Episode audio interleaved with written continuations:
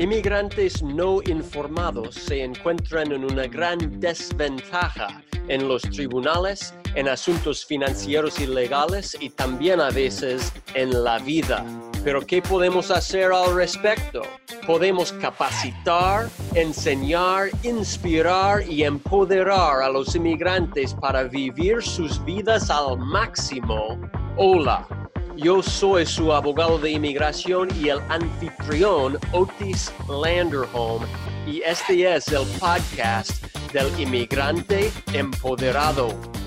Hola y bienvenidos, bienvenidos al Empowered Immigrant Podcast y muchísimas gracias por estar conmigo hoy. Soy Otis Landerholm y soy el anfitrión del Empowered Immigrant Podcast y también soy el abogado de inmigración aquí en Landerholm Immigration APC, donde luchamos por su sueño americano.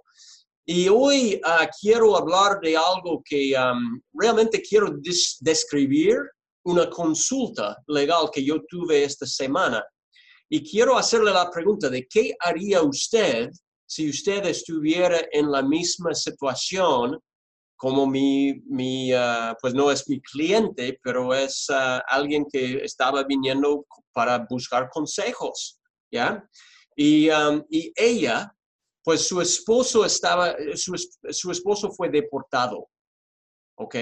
Tiene tres hijos, edades 7, 12 y 16, ¿ok? Imagínese, ¿ya? Su esposo fue deportado el esposo no va a estar elegible legalmente para regresar, reentrar a los Estados Unidos durante los próximos 10 años, pero va a tener un caso después de 10 años. Así que eso es una situación triste, trágico, trágica, ¿ya?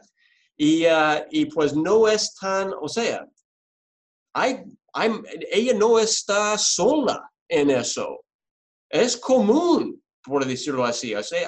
hay 400 mil personas que fueron deportadas, que, que, son deportados más o menos cada año.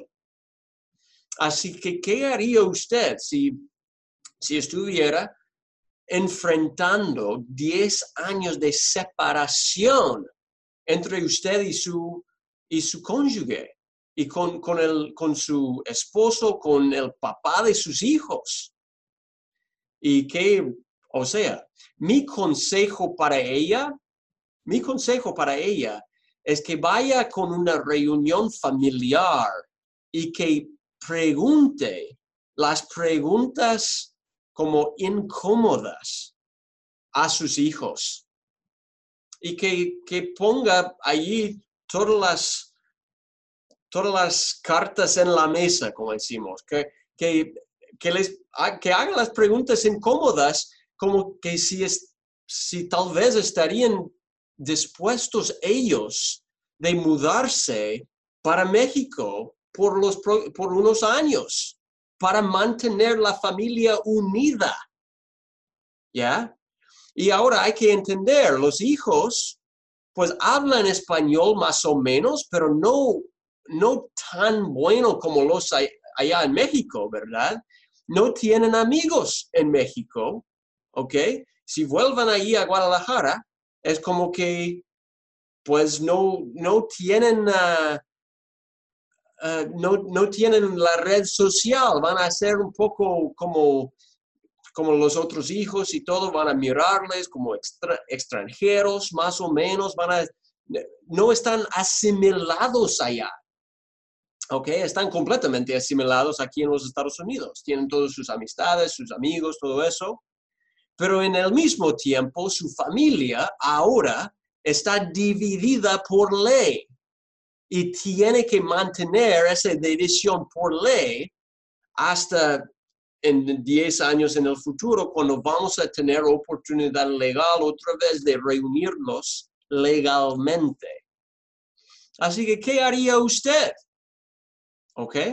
Ah, pues hay, hay, hay algunos clientes que lo arriesgarían, como que, tengan, que, que voy a tomar el riesgo de cruzar la frontera ilegalmente pagar el coyote, traerme para Estados Unidos otra vez. ¿Ok?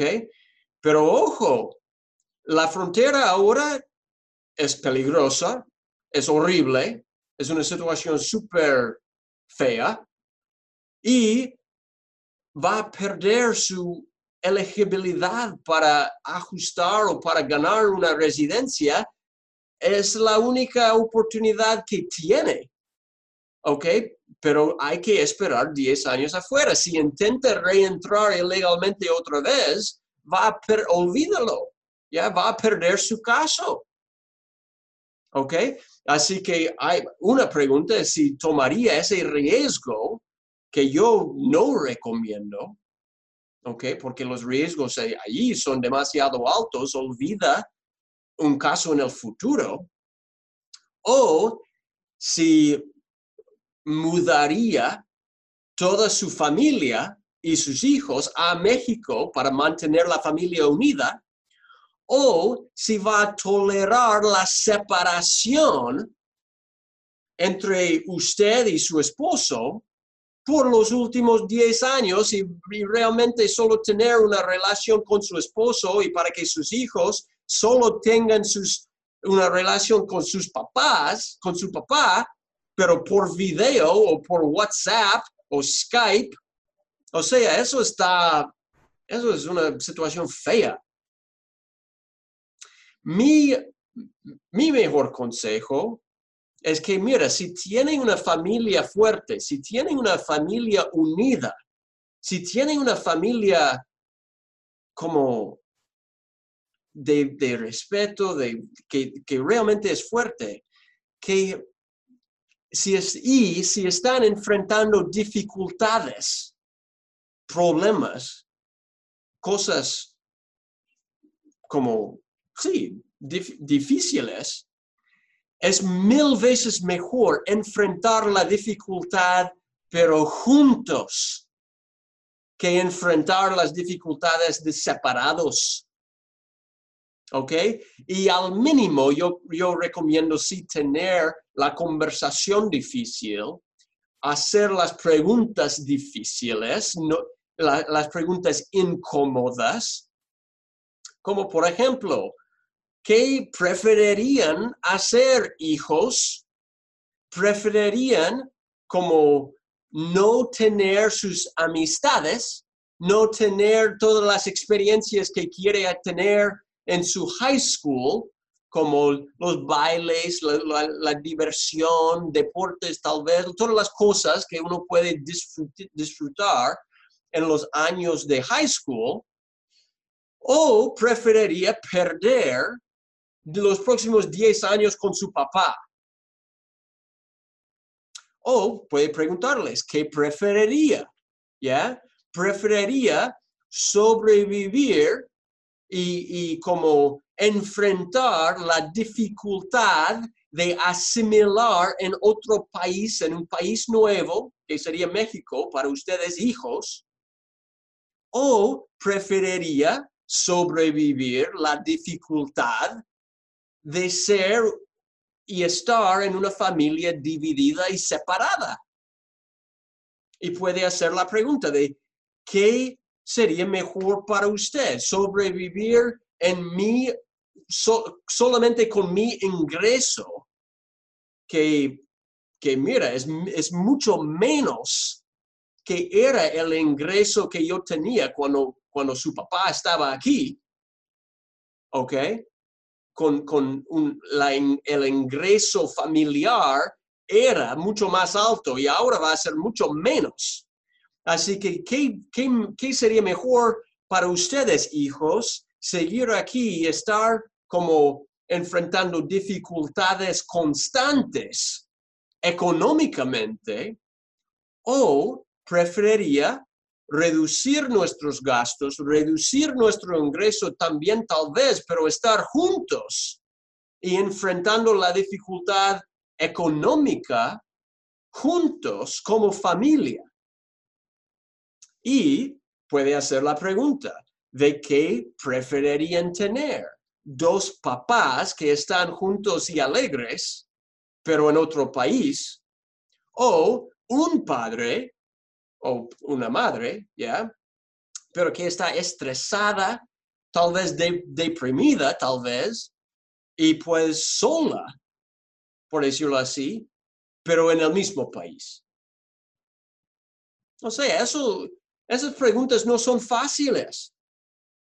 Y es una situación bastante, bastante triste, bastante difícil. Pero mi mejor consejo es que, que pongamos todas las cartas ahí en la mesa, como, como, como decimos, y que, que tomamos juntos una, una decisión honesta, una decisión 100% informada para que y, podemos tomar la decisión juntos. Y, ah, y usted, señora, si usted me está escuchando ahora, mira, yo no sé qué es la respuesta correcta para usted. Y la verdad es que nadie sabe qué es la respuesta correcta para usted. Pero yo sí sé que la vida es una baile ¿ok? La vida es un baile entre la dificultad y la oportunidad. Y cada persona puede, puede enfrentar una situación cuando hay mucha dificultad mirando, buscando dónde está la oportunidad ahí mismo. ¿Ok? Y no sé dónde está para usted y realmente mi corazón va para usted y su familia.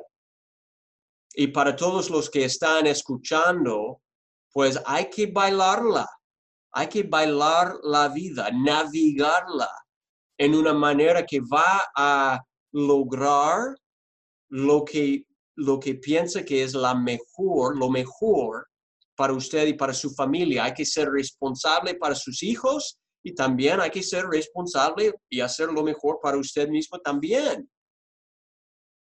¿Ok?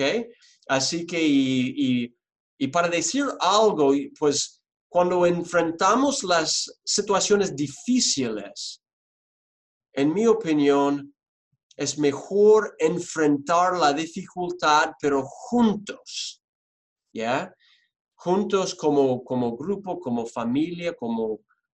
Ah, y, y, hay, y en mi opinión es mil veces mejor no tener miedo de hacer las preguntas incómodas, hacer las preguntas difíciles para realmente tomar una decisión junta, juntos como familia y una, para tomar una decisión empoderada y para hacer lo que realmente cree que va a ser lo mejor para todos. Así que Espero que eso ha sido útil. cada persona enfrenta dificultades en la vida ah, y, y, yo preferiría que cada persona no sienta que está sola, porque realmente no estamos solos. Y hay muchas personas que han enfrentado cosas parecidas y puede, puede buscar a esas otras personas. Y la verdad es que aquí en mi oficina he escuchado muchas historias parecidas y a veces puedo pues recomendar algunas cosas o por lo menos hacer y ponerse en contacto unas personas que han sobrevivido a ese tipo de situación parecida. Así que, así que muchísimas gracias a todos por escuchar eso. Espero que ha sido útil. Que no tengan miedo de hacer el baile entre la dificultad y la oportunidad, y, pero que lo haga juntos con las personas que están afectadas, que, que están afectadas por la decisión que vamos a tomar. Así que muchísimas gracias por escuchar eso. Soy Otis Landerholm y usted está escuchando al podcast del inmigrante empoderado. Y sí, pues sí. Si me está escuchando, pues, ¿qué haría usted si usted estuviera en esta misma situación? ¿Qué consejos tiene usted? porque no es situación agradable ni para nada. Y, um, y le deseo a todos que están enfrentando esa situación toda la suerte en el mundo. Y sí, pues, si, si, si, uh, si hacemos los próximos 10 años en la ma- mejor manera posible para toda la familia, pues en 10 años en el futuro, ándale, vamos a la lucha para reunir a la familia, con, para aplicar para el Green Card y para tener las opciones de estar juntos como familia en cualquier país. ¿Ok?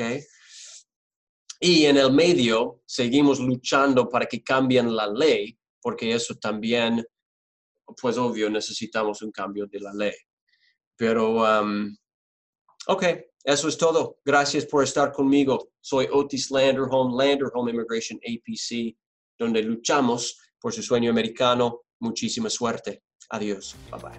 Gracias por escuchar al podcast del inmigrante empoderado. Si le gustó y si desea obtener más información, visite landerhomeimmigration.com barra podcast.